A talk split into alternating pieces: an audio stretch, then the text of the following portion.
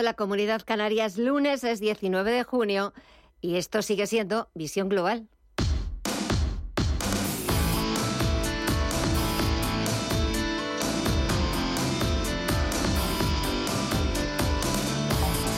Esto es Visión Global con Gema González, Radio Intereconomía.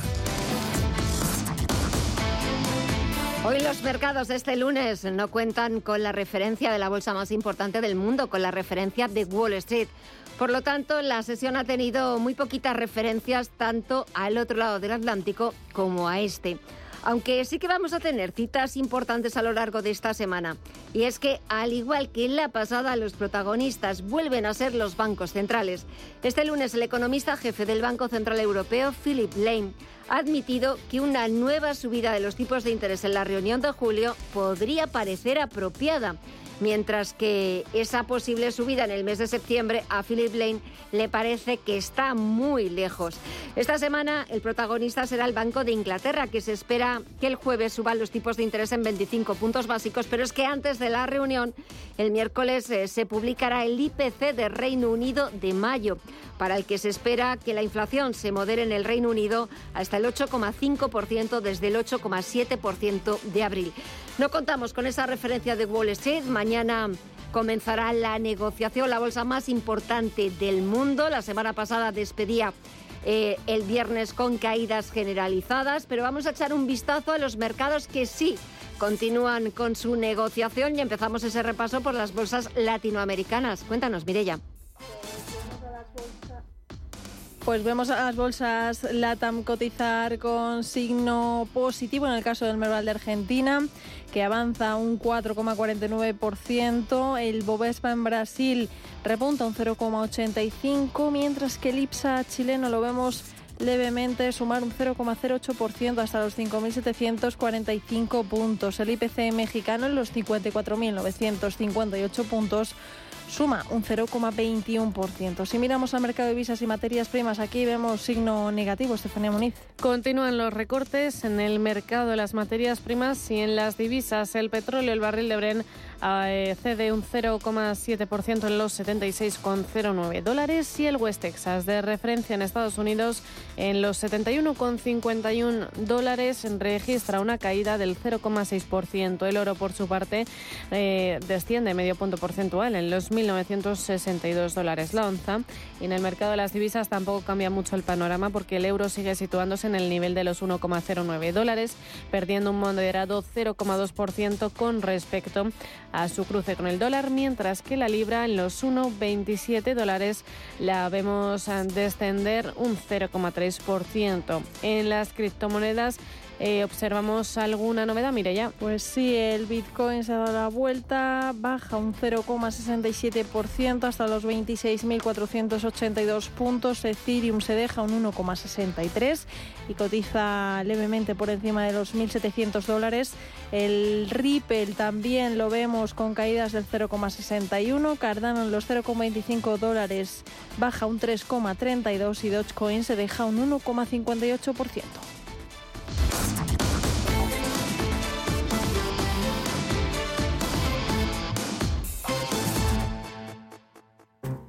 A la hora de ser eficientes, todo cuenta. Por eso Endesa te lo pone fácil con sus soluciones de eficiencia energética para que ahorres en tu consumo. Además, por cada kilovatio hora que ahorres, te descuentan otro en tu factura. ¿Y si no soy cliente? Te cambias ahora y te llevas un 20% de descuento en tu consumo de luz durante un año. Eso también cuenta. Sí que cuenta. Y todo con precios estables y sin permanencia. Elige un mañana mejor. Contrata ya en el 876-0909 o en endesa.com.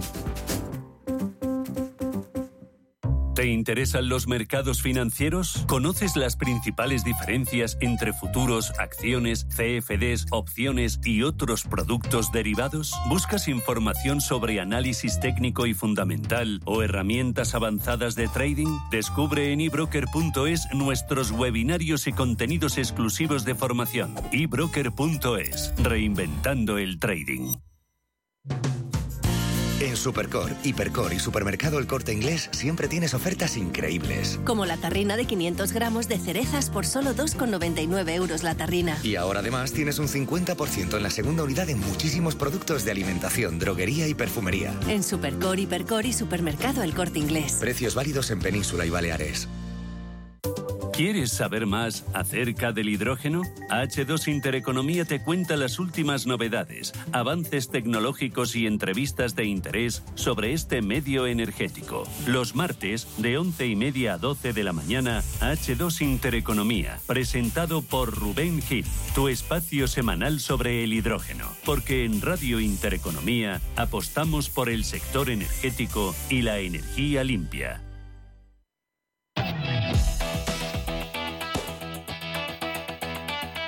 En Visión Global, After Work.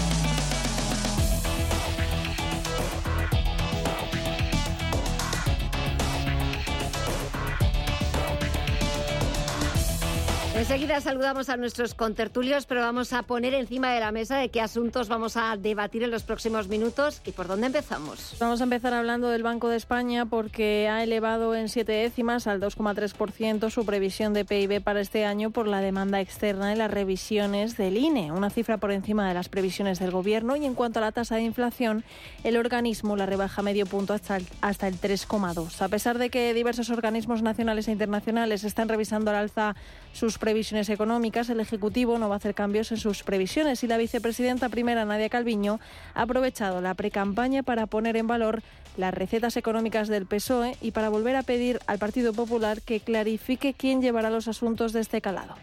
Así como la política económica del Gobierno es muy conocida, la hemos seguido durante estos años, decimos lo que hacemos y hacemos lo que decimos, hay una eh, gran duda sobre cuál sería la política económica de, un Gobierno hipotéticamente liderado por el Partido Popular, porque eh, su líder, el señor Feijó, no dice eh, qué piensa hacer, nada más que derogar lo cual, en mi opinión, genera una enorme intranquilidad e incertidumbre. Ahora que hemos culminado este proceso de modernización, no sabemos qué persona sería la que lideraría la política económica en ese hipotético gobierno. Mientras, el líder del Partido Popular, Alberto Núñez Fijó, ha avanzado hoy un decálogo con las primeras medidas que aprobará si llega a la Moncloa tras el 23 de julio. Si gobierna, los españoles pagarán menos por sus gobiernos y por toda la corte que circunvala al Ejecutivo, que será más pequeño que el actual. En segundo lugar, los españoles sabrán desde el principio la situación del país porque nos dirán cómo están las cuentas. Y por último, los españoles pagarán menos impuestos para 2023 porque bajará el IRPF a las rentas medias y bajas, además de revisar cada medida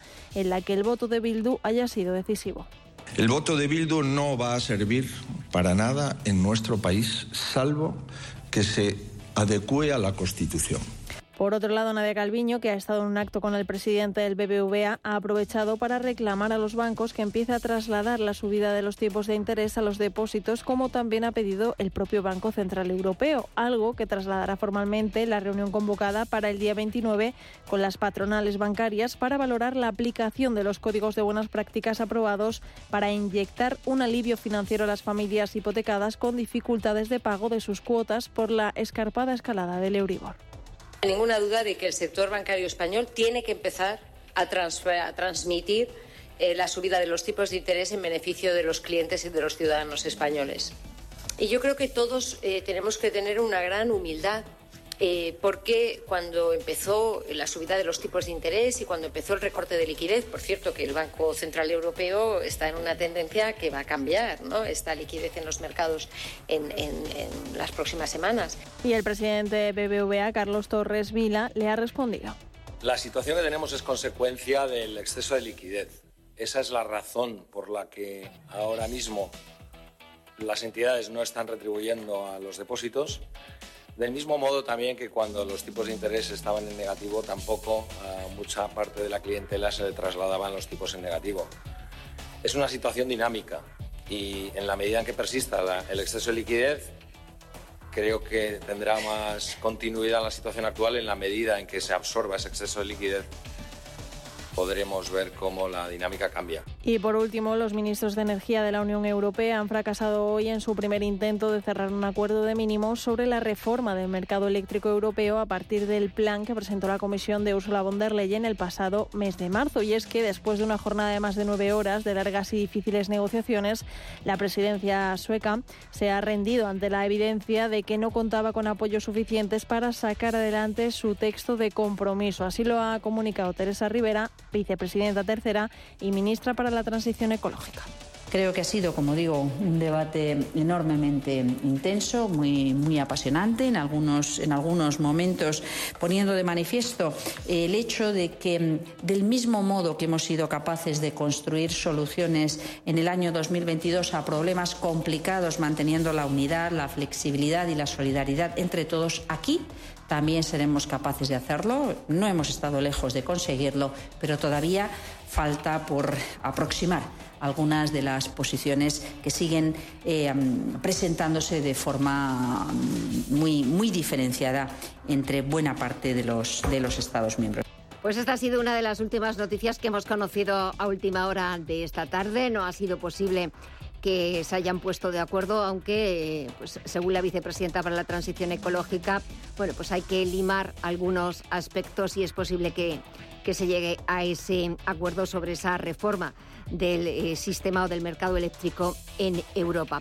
Comienzo saludando a Rafael Moreno, CEO de la firma de consultoría de Values Corner. Rafa, muy buenas noches. ¿Qué tal? ¿Cómo estáis? Buenas noches a todos. Bien, ¿qué tal has empezado la semana? Muy bien, muy bien, fresquita, con tormentas. Está siendo un mes de junio fantástico, con calor, con tormentas. Eh, como ya la recordaba de niño, la verdad. Tormentas al principio del verano. Sí. Mm, mm, mm. principio de verano bastante, bastante normal y habitual conforme a lo que yo recuerdo de, de, años pasados. Miguel Villarejo, periodista económico, muy buenas noches a ti también. Hola, muy buenas noches. Y sí, aquí estoy en, en mi casa viendo por la ventana y amenaza un tormentón tremendo. Ya han caído, ya ha caído agua, sí. pero, pero esto no, eh, el gris sigue ahí arriba y seguramente tengamos tengamos agua. En fin, parece que nuestras rogatorias han tenido éxito y, y, y, hemos conseguido ablandar el corazón a los responsables de, de la lluvia. Sí. Así que, pero yo creo que ya vamos a empezar a parar. ¿eh? Sí, sí, sí. Y, me temo que van a ser las únicas eh, rogativas que, que, nos hayan hecho caso, porque de, de, todo lo demás me da la sensación de que no, no nos escuchan demasiado. Pero dejadme que presente también a Juan Iranzo, catedrático de Economía Aplicada de la UNED. Juan, muy buenas noches. Buenas noches. ¿Qué tal estás? Encantado porque estoy, estoy fenomenal. Estoy en el restaurante Don Giovanni en una cena benéfica contra el cáncer, eh, organizado por la Asociación Madrileña contra el Cáncer. Por tanto, encantado, pero he hecho un paréntesis, he pedido permiso a la mesa, me lo han dado, para poder participar en esta magnífica tertulia. Y yo no sé si Miguel y, Rafa están en otro país, porque aquí lo que hay es hace un bochorno tremendo, ¿eh? en el jardín de este restaurante. Una cosa, sí, una, amenaza lluvia, ¿verdad? una cosa no, una cosa no quita, la, otra. Exacto. Pero bueno, eh, también no sé si mm, eh, calificarlo de bochorno, lo que estamos también. Eh, he escuchado antes, hace un ratito, un trozo de la, de la entrevista que ha mantenido esta mañana Carlos Alsina con, con el presidente del gobierno, con Pedro Sánchez, y sobre todo uno como quizás de los momentos más, más interesantes que, que le ha preguntado Alsina al presidente que, que por qué no se había mentido que ha sido como una pregunta muy, muy interesante y, respondiéndole Pedro Sánchez de, bueno, que le enumerara las veces que, que, había mentido. Rafa, no sé si quieres que empecemos por ahí, por las nuevas previsiones del Banco de España, por lo que ha pedido la vicepresidenta económica Nadia Calviño a la banca, de que ya es hora de que empiecen a remunerar los depósitos. ¿Por dónde quieres empezar? No, eh, yo sigo sigo sigo el orden que establece que me parece siempre siempre muy muy muy bien. Ah, quitando el tema del Banco de España es que está muy relacionado lo que esta mañana comentaba el presidente del gobierno y lo que luego sus láteres como la señora Calviño pues comentan. Ah, escuché yo también un poquito esta mañana y a la y, a la pregunta de, de Carlos Alcina debo reconocer que el presidente se evadió muy bien porque en cuanto encontró un, una salida hablando de, de, las mentiras del tema catalán, entró en el tema catalán y se olvidó el tema mentiras. Por lo tanto, eh, no hubo una contestación real del presidente a la pregunta de por qué nos ha mentido tanto. Mm. Eh, escuchándole, escuchándole, eh, uno solo llega a, porque obviamente nos ha mentido continuamente, y nos sigue mintiendo hoy mismo porque hoy mismo en esa misma entrevista de esta mañana decía que había menos temporales que nunca, menos parados que nunca, y nos ha mentido hasta en las cifras. El otro día comentaba Miguel la importancia de la transparencia. Nos miente con desfachatez. Pero esta mañana escuchándole, solo hay dos opciones cuando una persona te miente así. Y solo hay dos. Yo, por más que reflexiones, solo hay dos opciones cuando alguien te miente descaradamente. La primera, que es un actor fantástico y que es un cínico y es absolutamente con un, descaro que esto hay que practicarlo mucho, ¿eh? esto hay que practicarlo mucho porque yo no, no conozco a nadie de la vida pública que mienta de tal forma. O también eso se nace, se nace, hay que nacer. Debe ser, debe ser, sí, don Juan, debe ser. Pero es que yo eh, me he llegado, hoy he llegado a pensar, esta mañana lo estaba haciendo tan bien el presidente del gobierno, estaba mintiendo tan a gusto y tan bien, que creo que se lo creen. La señora Calviño creo que empieza también a creérselo, creo que entra en una especie de, de no sé, esto habría que analizarlo desde un punto de vista psiquiátrico, psicológico, incluso sociológico, antropológico, porque entran en una especie de caverna eh, eh, con alguna especie de, no sé si toman algo, eh, y, acaban abducidos. Entonces, yo, de verdad, escuchando el presidente del gobierno esta mañana, pensaba que se creía exactamente todo lo que estaba diciendo. A las cuestiones de Bildu se las creía en el sentido de que había hecho perfectamente bien. En el tema de los indultos, él no había nunca mentido en el tema catalán. Había que hacer eso porque era lo correcto.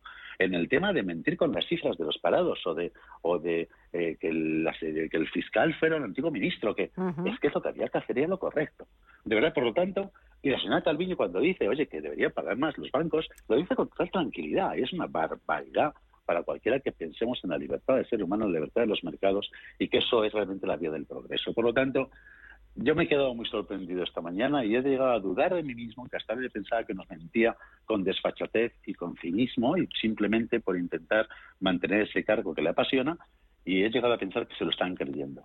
Y esto es más peligroso, porque prefiero un cínico a alguien que se cree las mentiras que cuenta porque nos puede llevar a la ruina con total tranquilidad, que es lo que ha pasado con muchísimos dictadores totalitarios que se creían sus propias mentiras o sus propias ideologías y son mucho más perniciosas para, para, para, para todos los que vivimos bajo, bajo ese poder que cuando un tipo simplemente pues es un sinvergüenza porque va a lo suyo, consigue lo suyo y tampoco pero cuando realmente se creen las barbaridades que han hecho, que hacen y que siguen haciendo, ahí me da pánico porque entonces sí estamos realmente en peligro. Por lo tanto, espero que en el mes de julio cambien las cosas, porque hoy he descubierto a alguien que se cree las mentiras que cuenta. Eh, Miguel yo, la, verdad es que no creo que se crea sus propias mentiras, porque yo creo que es, que es, un, es un alarde de sí mismo. Yo no he visto la entrevista, pero sí he visto un resumen y cuando Alcina le ha preguntado eh, que por qué nos había mentido tanto, eh, Sánchez lo ha mirado con absoluta seriedad y dice, ¿en qué? Exacto, ¿en qué? Vamos, ¿cómo? ¿En qué? ¿Cómo que? ¿En qué? A mí me contaron una vez una anécdota de un periodista español que se fue a, Rusia con, con, con, una pretextando trabajo, pero para liarse con una con una moscovita y, y la mujer que tenía la mosca tras la oreja decidió ir detrás de él y cuando se lo encontró con la querida en mitad de la Plaza Roja, pues este hombre empezó a hablar en ruso, o en algo que parecía ruso, y, a negar que fuera la persona que decía que era. Esto, no es verdad, no es verdad, no es cierto.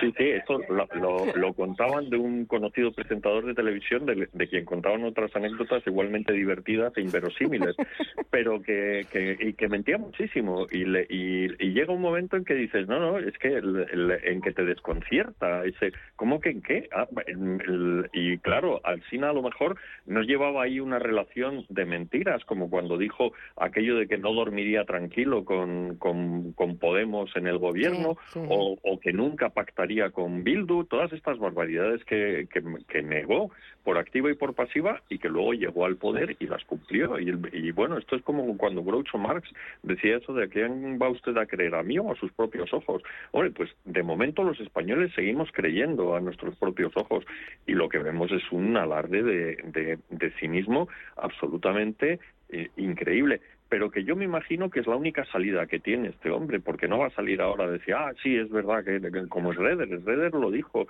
esto, mm, esto cuando ganó unas elecciones diciendo que, que, no iba a subir los impuestos o algo así, que es la típica cosa que dicen los políticos, y luego llegó y subió los impuestos, y pero nada más, asumir el poder, y los periodistas se lo reprocharon y él dijo, sí, sí, debería haber esperado más, o sea que, que se asume que, que, que mienten y, y lo, y lo dicen con absoluta y total naturalidad. Entonces, bueno, pues hay que ver lo, lo que lo que esta gente, pues los votantes, a mí lo que me sorprende es que mm, siga teniendo una expectativa de voto tan tan elevada porque este hombre puede hacer lo que le dé la gana, porque va, va a prometer una cosa y va a hacer otra. Entonces sale la ministra Calviño diciendo que el mundo está alarmado porque el PP no, no aclara su, su, su política económica. Yo he estado, acabo de consultar la prima de riesgo española y da la causalidad es que desde el 28 de mayo lleva cayendo en picado la prima de riesgo. Es decir, que da la impresión de que lo que intranquiliza a los mercados es que sigan mm, este mentiroso y sus acólitos al frente del país. Venga, Juan tu opinión. Bueno, evidentemente es que la diferencia entre eh, los socialcomunistas y nosotros es que para ellos el fin justifica los medios. Eh, da igual gato blanco, gato negro, lo importante es que cacen ratones. Y eso no es así. Y, precisamente eh, Pedro Sánchez ha hecho de la mentira o de las medias verdades eh, su leitmotiv y, su eh, justificación fundamental de gobierno. Y en este sentido hay que dejar claro que hoy ha vuelto a mentir cuando ha dicho precisamente eso. Pero somos líderes. la última mentira que yo recuerdo que nos afecta muy directamente es que España va con una moto. Va como una moto, pero eh, con la marcha atrás, porque hay que recordar que efectivamente el Banco de España, etcétera, están eh, elevando sus previsiones de crecimiento para este año. En función de un crecimiento que ha, establecido el INE del 0,5% en el primer trimestre y que yo creo que se puede revisar a la baja, como ha sucedido en Eurostat con la media de la Unión Europea y por eso estamos en recesión. Pero además es que hay que recordar que España fue el país que más cayó en el año 2020, el 11,3%. Y eso hace que la base de análisis eh, sea completamente diferente. Sí, hemos crecido eh, por encima de la media en el año 2021 y 2022, pero no hemos alcanzado el crecimiento pre-COVID el PIB pre-COVID hasta este trimestre. Hemos sido el penúltimo país después de Eslovenia en conseguirlo. De tal manera que, primera mentira, no somos líderes en crecimiento en Europa. Estamos creciendo algo más porque habíamos caído mucho más.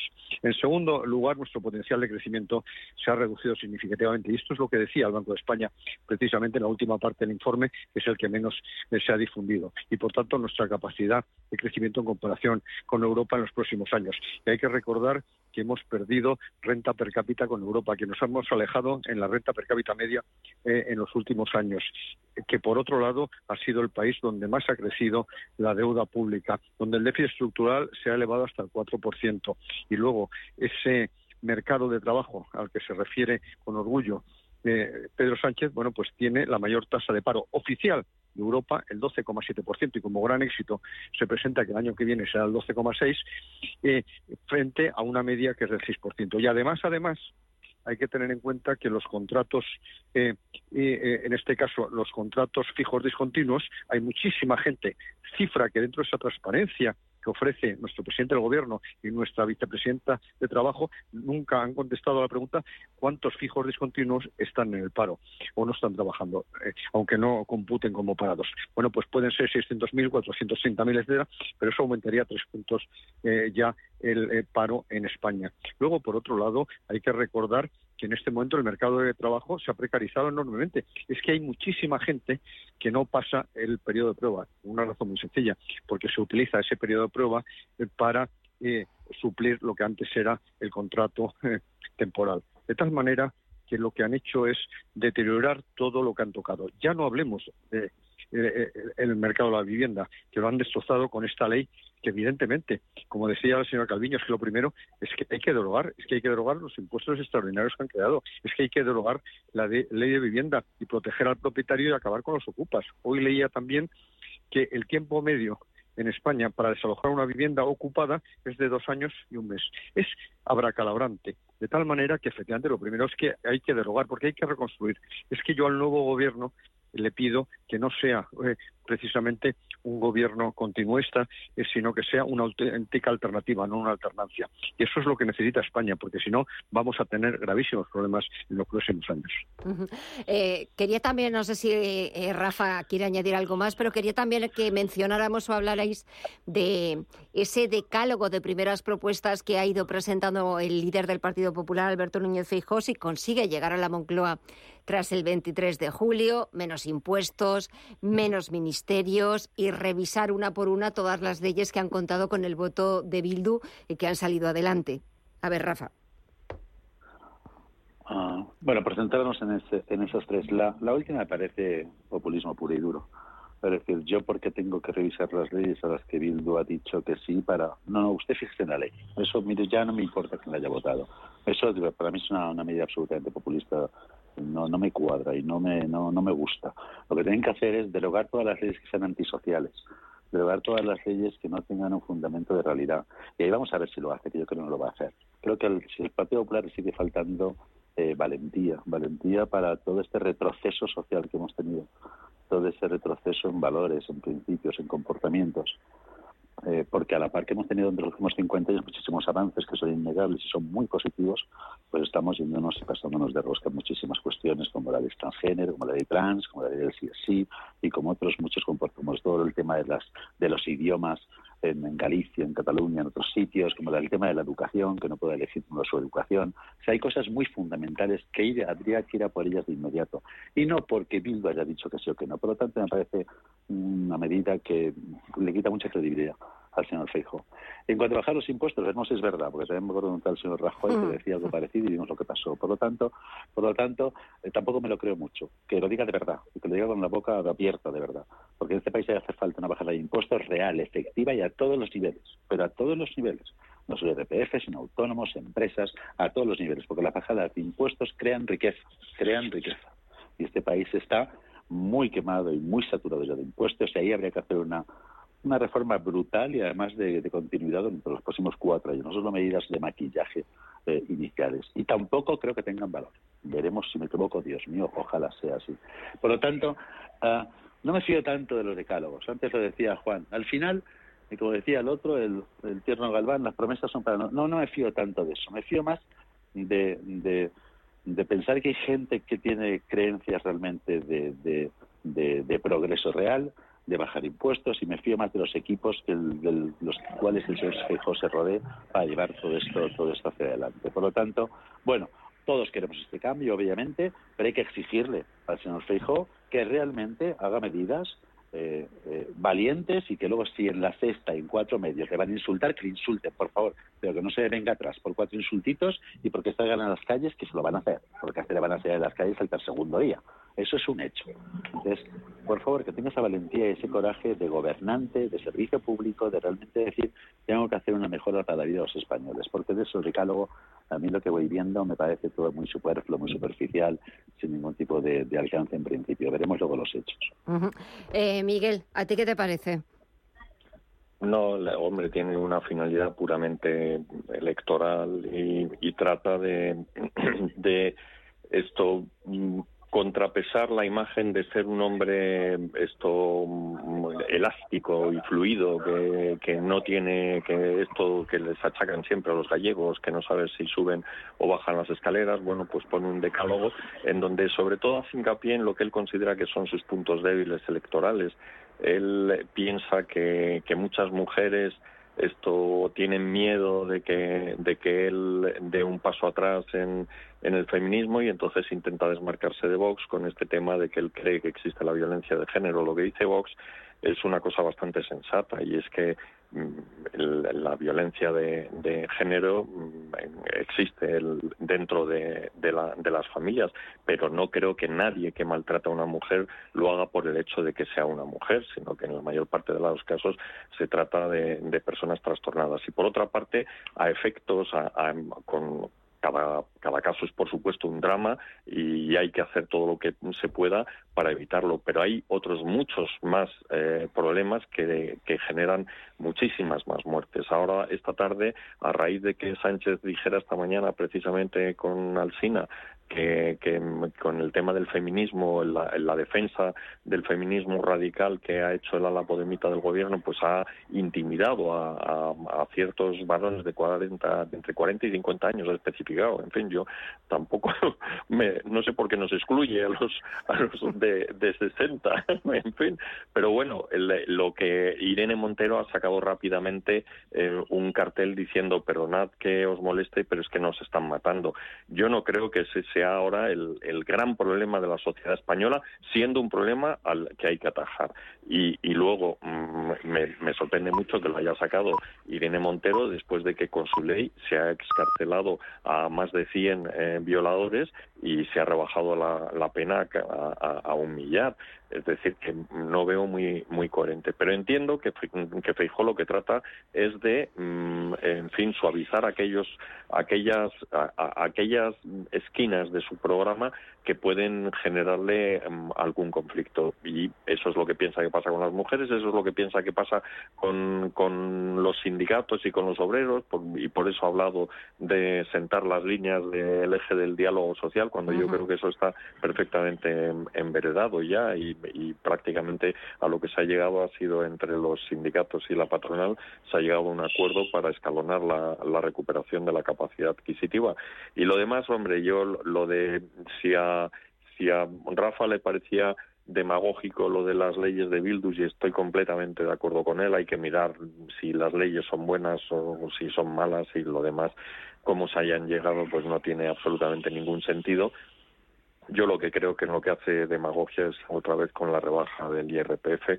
Eh, lo que hay que hacer es eh, analizar de una vez por todas cuál qué queremos ser los españoles. ¿no? Lo que no podemos es tener un sistema fiscal eh, irlandés y un estado del bienestar esto francés. Entonces vamos a ponernos de acuerdo, vamos a, ver esto la, la, suficiencia de, de, la, de la recaudación y luego, evidentemente, mm, sacar mm, a, paletadas contribuyentes por la parte baja del impuesto de la renta, lo único que va a hacer es hacer que se concentre todavía más la presión sobre los que ya pagan mucho del IRPF. Y yo no creo que eso ni mejore la recaudación ni mejore la justicia de la, de la fiscalidad que tenemos en España. Hace falta replantearse el impuesto sobre la renta y yo creo que incluso mm, sería muy de agradecer que en las partes más bajas de, de, la, de la sociedad pagasen, pagasen muy poquito, pero pagasen algo,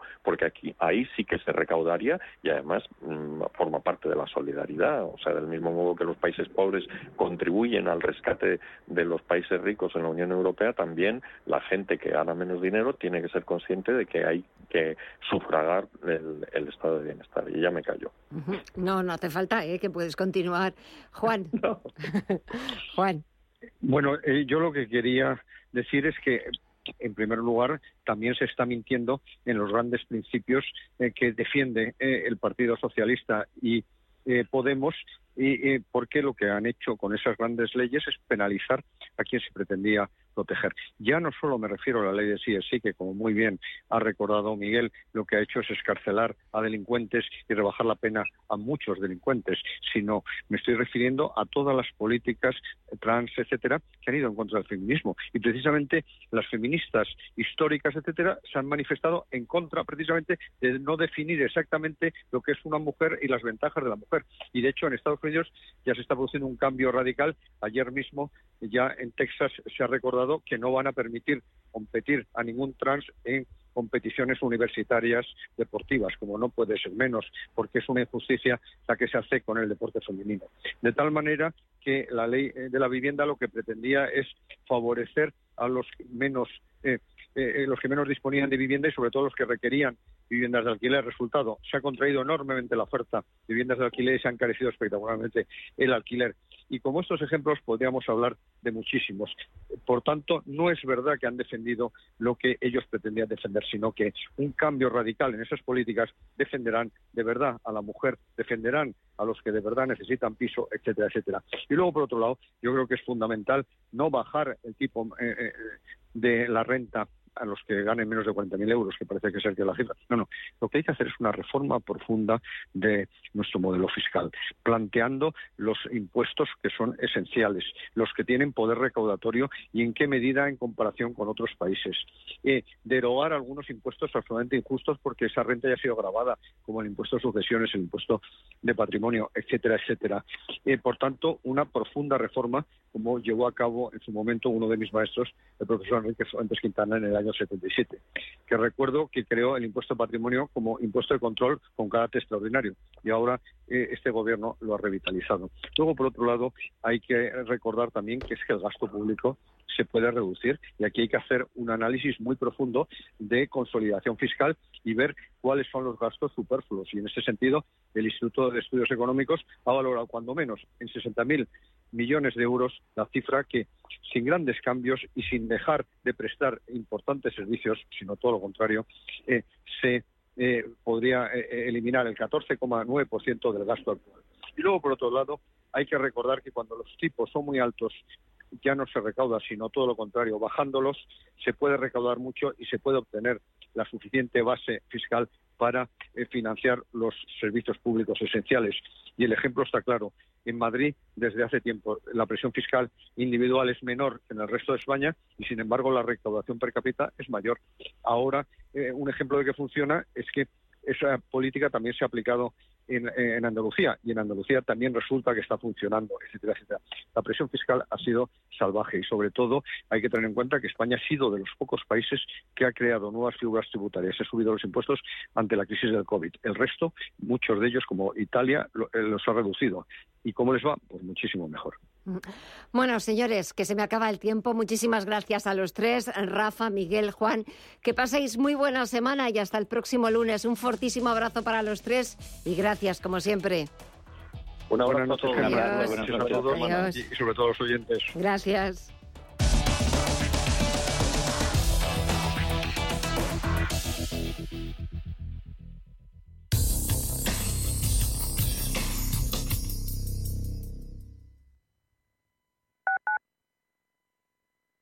¿Sabía usted que unos pies con problemas pueden paralizar nuestro ritmo de vida?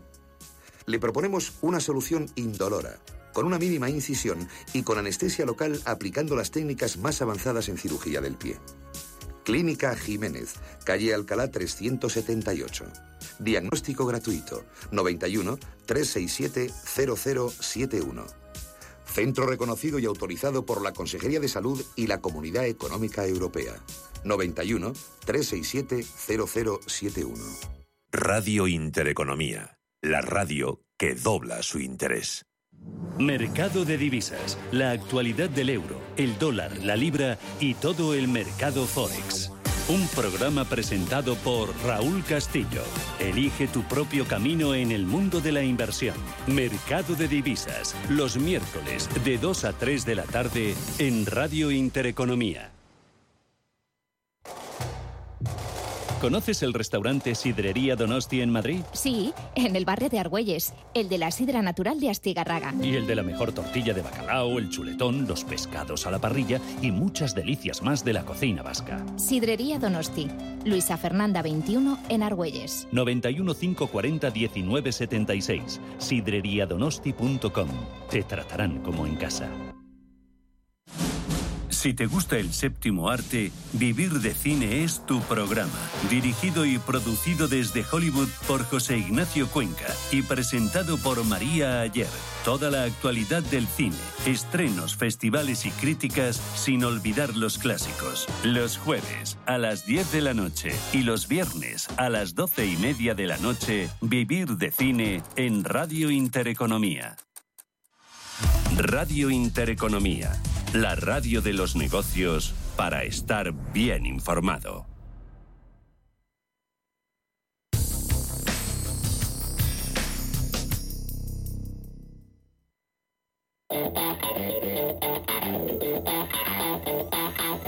Visión Global. Los mercados. De vuelta a las principales bolsas europeas, al IBEX 35 se le resiste los 9.500 puntos al cierre nuestro selectivo. Se ha dejado un 0,6% en los 9.431 puntos. Sí, es que la bolsa española se ha contagiado de los recortes predominantes hoy en los mercados. Los inversores han reaccionado a la rebaja de previsiones macro de China con un predominio de las ventas en valores cíclicos y ligados a las materias primas como ArcelorMittal, que se ha dejado un 1,44% y Acerinox, que ha perdido un 1,27%. También destacan los recortes de las OCIMIS del selectivo. Merlin ha retrocedido un 1,81%, Colonial un 1,92% e Inditex un 1,42%. Y en los avances ha destacado Grifols con una subida del 3,63%. Telefónica se ha notado un 0,99%. Solaria ha avanzado un 0,5%. Sabadell un 0,34%. AENA un 0,27% y BBVA un 0,12%. Por último, la rentabilidad del bono español a 10 años alcanza el 3,45%. ¿Y en la agenda para mañana, Estefanía? El avance de abril de la deuda de las administraciones públicas será una de las principales referencias macro en España de este martes, en un día en el que el BCE publica la balanza por cuenta corriente y en el que se conoce la producción en construcción de la eurozona también de abril. En Estados Unidos conoceremos las cifras de viviendas iniciadas y las licencias de construcción de mayo.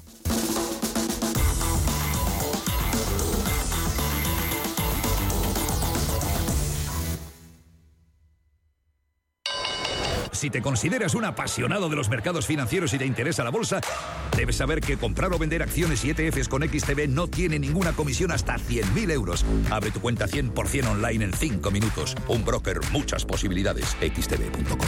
A partir de 100.000 euros al mes, comisión del 0,2%, mínimo 10 euros. Invertir implica riesgos.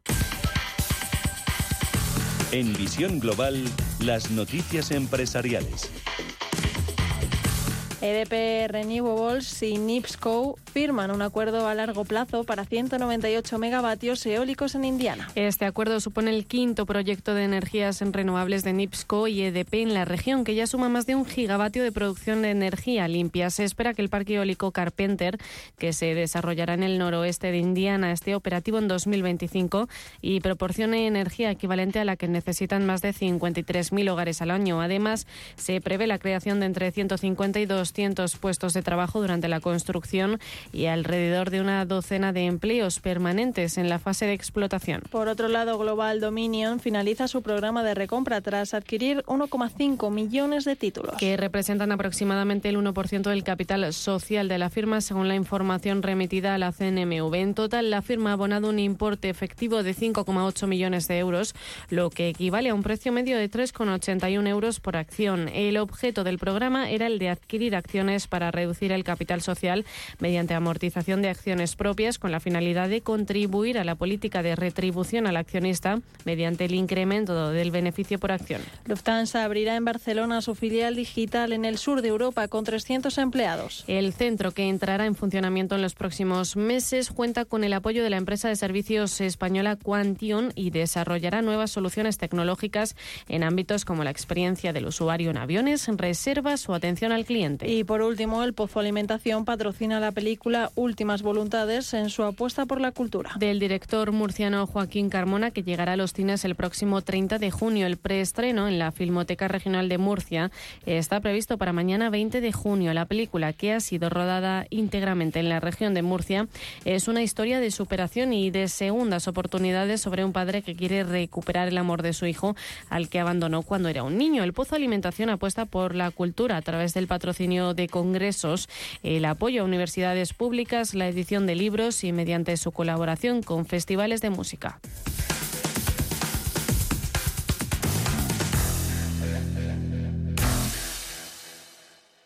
Me he cargado por completo el universo.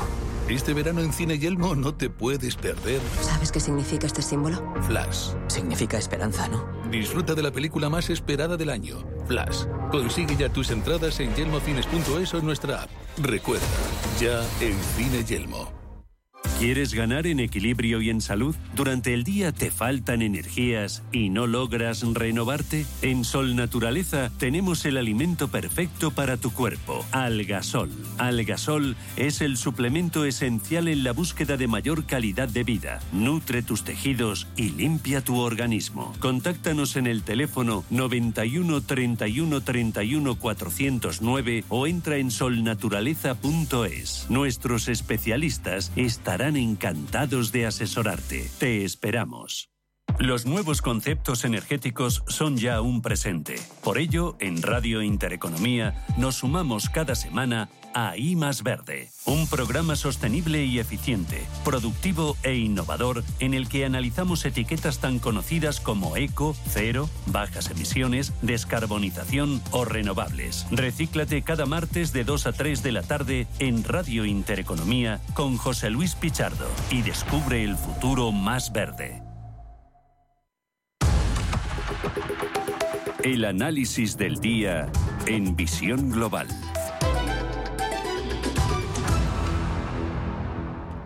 Y cuando pasan casi 45 minutos de las 9 de la noche, una hora menos en la comunidad canaria, el último análisis aquí en Visión Global lo hacemos con Ángel González, analista independiente. Ángel, muy buenas noches. Muy buenas noches, Gema, ¿cómo estamos? Bien, empezando una semana que es verdad que se nota cuando no hay Wall Street, cuando es festivo en Estados Unidos.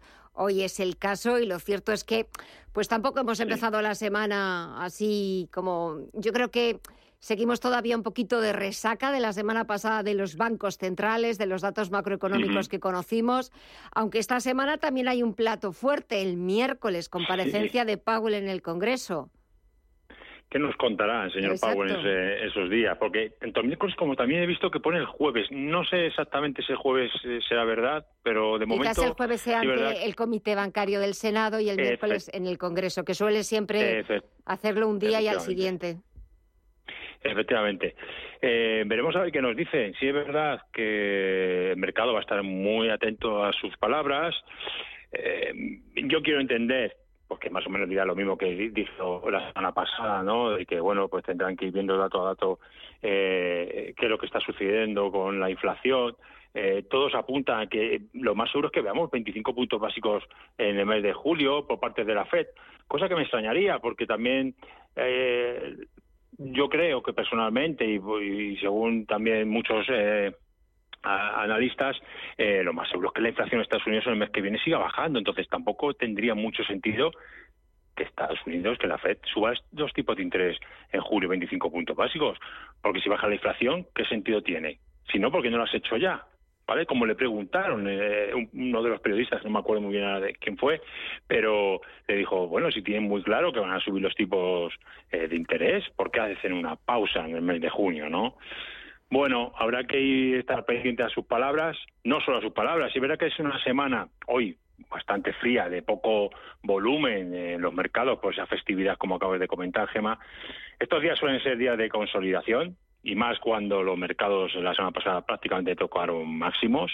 Eh, prácticamente el IBEX 5 lo llegamos a ver tocar prácticamente los 9.480 puntos, al DAX alemán tocó prácticamente máximo, esto llegó a tocar los 16.400, 16.420 puntos. Bueno, es lógico, ¿no?, que se tomen un respiro en el día de hoy. Eh, hay que estar muy atentos también a los datos macroeconómicos, como comentamos, aparte de Powell, como son también, eh, si no me equivoco, tenemos los permisos de construcción, que, habrá que estar atentos, y de vivienda, ¿de acuerdo? El miércoles perfectamente tenemos a Powell, como hemos estado comentando. El jueves eh, tenemos también en, Europa la comparecencia de Panetta, que habrá que ver bueno, es uno de los miembros del BCE, a ver qué, nos, eh, qué pista nos puede dar también por parte del Banco Central Europeo. Tenemos las peticiones de subsidio por desempleo y también las ventas de vivienda de segunda mano eh, en Estados Unidos. Y el viernes, pues bueno, es un día que también habrá que estar atentos porque en Europa tenemos, por ejemplo, el Producto Interior Bruto en España y luego tenemos los PMI manufactureros en Europa, ¿no? Y también en Estados Unidos, pues los PMI de servicio. Entonces, bueno, habrá que estar atentos. No es una semana muy importante en cuanto a datos macroeconómicos. Eh, la semana pasada fue el más importante, podríamos decir. Y bueno, no me extrañaría que viéramos algún tipo de corrección corrección en los mercados financieros simplemente más que nada porque están muy sobrecomprados. Tenemos el índice de codicia, por ejemplo, en 82 puntos, ¿no? Entonces, bueno, veríamos normal una caída. Y en cuanto a datos empresariales, Gema, bueno, no es que haya mucho, Sí que tenemos, por ejemplo, mañana FedEx, ¿de acuerdo? Que bueno, es eh, una empresa bastante importante eh, de reparto en Estados Unidos. Tenemos a Accenture el jueves y a CarMax el viernes, ¿no? Que bueno, es una empresa que se dedica a los coches de, segunda mano, donde bueno, no lo está haciendo mal de todo después de un varapalo que tuvo, es bastante importante, pero está dando señales de, de, compra, ¿no? Prácticamente hizo solo en 55 dólares y ahora mismo está en los 80, ¿no? Porque no, yo creo que puede, con, con eh, dato que salga el viernes, pues está cerca de los eh, 90 dólares, ya que es una empresa que tiene cierta volatilidad, ¿no? Hoy la bolsa española se nos han atragantado los 9.500 puntos. Es cierto que hemos mm. visto, bueno, pues esa recogida de beneficios aprovechando que no habría Wall Street esa recogida de beneficios después de, una semana pasada eh, que casi fue de auténtica locura de, montaña rusa, como decías, muchos índices cerca, cerca de máximos y sobre todo en Estados Unidos con el sector tecnológico verdaderamente que esos ya van por otra, esos ya van por otro capítulo, esos ya van por otra historia. van, por otra liga, la verdad. Pues verdad. Lo, estuvimos, lo estuvimos hablando el, el otro día. O sea, es increíble como el SP500, eh, solo con siete acciones, que son bastante importantes, han movido el 93% del índice, ¿no? Eh, es que volvemos a lo mismo. Eh, es que lo más lógico es que veamos un descanso, ¿no? Dentro de, de la tecnología también. Ojo, para seguir subiendo, porque hay muchos, eh, podríamos decir que hay mucho dinero que no se ha querido, que no ha querido entrar por ese miedo, ¿no? De realmente del mercado. Es verdad que, muchas veces los mercados suben en contra de, la, de, ese sentimiento, ¿no? De, negatividad, ¿no?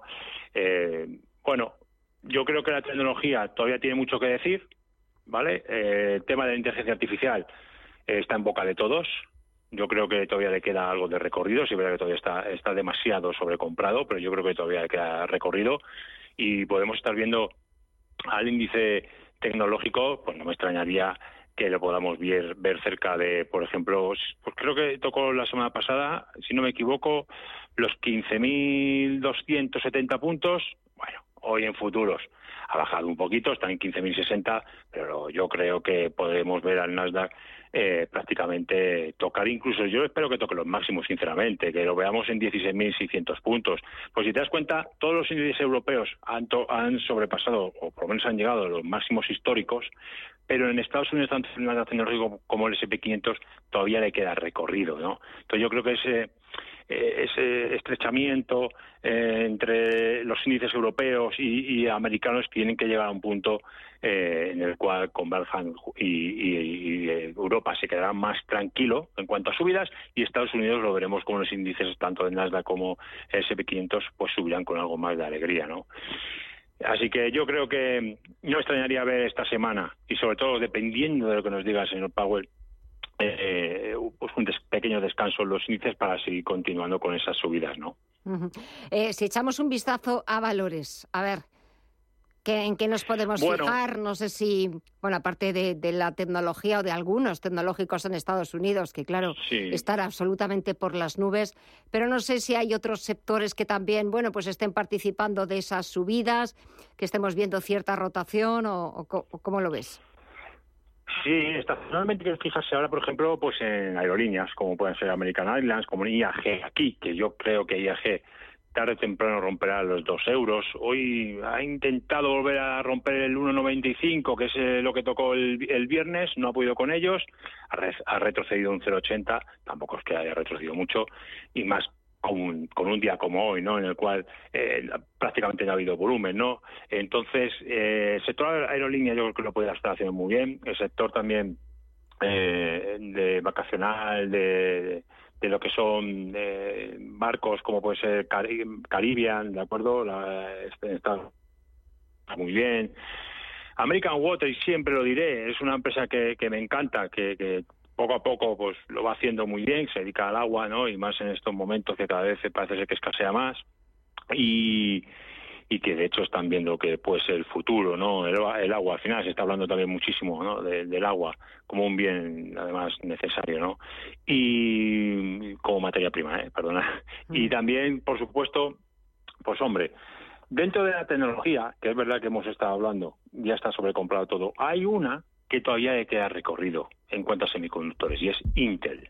Yo creo que Intel se ha quedado un poquito retrasada respecto a sus eh, compañeras de como AMD, Nvidia, ¿de acuerdo? Y yo creo que Intel, que el otro día prácticamente consiguió romper los 33 dólares, que era una resistencia, y se fue enseguida a los 36, 36 y medio, podríamos verla, porque no, cerca de prácticamente los 40 dólares, ¿no? Tarde o temprano. Yo creo que prácticamente entre esta semana y la que viene podría tocar los 40 dólares, que estamos hablando entre un 7 y un 8% de rentabilidad, ¿no? Y en cuanto a España, pues sinceramente, Hoy hemos visto como prácticamente todos han tenido de rojo, porque el IBEX 35 ha caído cerca de un 0,70%. Eh, las que más han caído pues ha sido, por ejemplo, Inditex, ¿no? que venía también eh, con un recorrido bastante importante en estas últimas semanas. Eh, ACS, que también ha caído un 1,5%. Colonial, ¿no? un 2%. Pero el sector bancario, por ejemplo, está aguantando bastante bien. Prácticamente hemos visto que han acabado planos tanto BVA como Santander y como comentábamos, pues bueno, todo lo que sea aerolíneas o tenga que ver con el tema de vacacional, también Amadeus, ¿de acuerdo? Que hoy ha caído un 1%, pero lo estaba haciendo bastante bien, Iberdrola, pues yo creo que, que podríamos ver cómo eh, siguen los próximos días con su senda alcista y poder llevar al IBEX 35, como yo pienso, rompiendo los 9.500 puntos, 9.550, alrededor de los 9.800 puntos. ¿no? Así que bueno, eh, habrá que ir viendo poco a poco. Yo creo que también el tema de las elecciones van a influir mucho, cada vez queda menos. Yo normalmente, estadísticamente, los índices no suelen comportarse mal según se va acercando el momento de las elecciones. Eh, es verdad que aquí en España a nivel mundial no el sistema financiero no es que importe mucho, pero bueno, sí que para nuestro IBEX 35 pues habrá que estar pendiente. Pues eh, estaremos pendiente no solamente de nuestro IBEX 35, sino de que mañana comienza la negociación en Estados Unidos, ver también pues cómo los inversores se preparan para escuchar a partir del miércoles al presidente de la Reserva Federal, a Jerome Powell. También aquí en Europa, el jueves hay reunión del Banco de Inglaterra, también se espera una nueva subida de tipos de 25 puntos básicos y el día anterior se conocerá el dato de inflación en Reino Unido que también verdaderamente es terrible, aunque bueno, pues poquito a poco, como pasa en el resto, se va moderando y se va desacelerando. Habrá que también echar un vistazo al comportamiento de la subyacente, que esa sigue siendo, como muchas veces califican, de pegajosa. Esa no se nos va ni con agua caliente, como diría el, como diría el refranero. Ángel González, analista independiente, un verdadero placer. Gracias por el análisis, por compartir estos minutos. Que tengas muy buena semana y nada, que nos escuchamos el próximo lunes. Un abrazo. Un abrazo, Gemma, para todos. Y echamos un vistazo, un rápido vistazo, nada, nos quedan apenas eh, tres, cuatro minutos para despedir la edición de este lunes aquí en Visión Global, pero vamos a echar un vistazo y vamos a ver cuáles son los titulares que aparecen en la prensa económica nacional. Comienzo con el diario Cinco Días, que nos cuenta que el Gobierno y el Partido Popular coinciden, no descartan alargar el impuesto a la banca más allá del ejercicio de 2024. Leo que la vicepresidenta Nadia Calviño y el vicesecretario de Economía del Partido Popular, Juan Bravo, han dejado abierta la posibilidad de que la tasa temporal se prolongue más tiempo de lo previsto. La vicepresidenta económica, Nadia Calviño, que presiona a la banca, tienen que remunerar los depósitos de los ciudadanos. O el Banco de España, que mejora siete décimas su estimación de crecimiento del PIB para este año hasta el 2,3%. También leo en cinco días que Competencia recibe una aluvión de quejas de médicos por la presión sobre las tarifas que sufren desde las aseguradoras. Me voy al diario eleconomista.en punto es que nos recuerda que Wall Street hoy está cerrado, que Amazon despega y ya le saca un billón de dólares en bolsa a Alibaba. La diferencia del peso en el parque entre ambas se ha incrementado gracias a su dispar evolución en bolsa, ya que mientras Amazon sube un 50% desde el 1 de enero, su comparable asiática Alibaba apenas llega al 4% en el primer lapso de tiempo. Se pregunta el diario El Economista si espejismo o cambio. La economía española vuela sin su motor más potente y que el Banco de España mejora el Producto Interior Bruto siete décimas al 2,3% este año. También sigo leyendo en el economista.es que el despertar de China fortalece a los emergentes frente a Wall Street, los cinco bonos basura que tosen a los siete magníficos de Wall Street o que la Unión Europea fracasa en el intento de acuerdo de reforma del mercado eléctrico. Y terminamos este repaso por los principales titulares que mañana ya pueden leer en sus ediciones impresa, pero ahora mismo también pueden echar un vistazo a las páginas digitales. Vamos con el diario Expansión, que abre con esa revisión al alza por parte del Banco de España de las previsiones de la economía española. El Banco de España eleva en siete décimas al 2,3% su previsión de PIB. Las declaraciones de la vicepresidenta económica de Nadia Calviño, que defiende que la banca tiene que empezar a remunerar los depósitos, mientras que el BBVA descarta remunerar el ahorro mientras haya exceso de liquidez, o también declaraciones del vicesecretario de Economía del Partido Popular de que devolverán las competencias a las comunidades autónomas sobre el impuesto de patrimonio.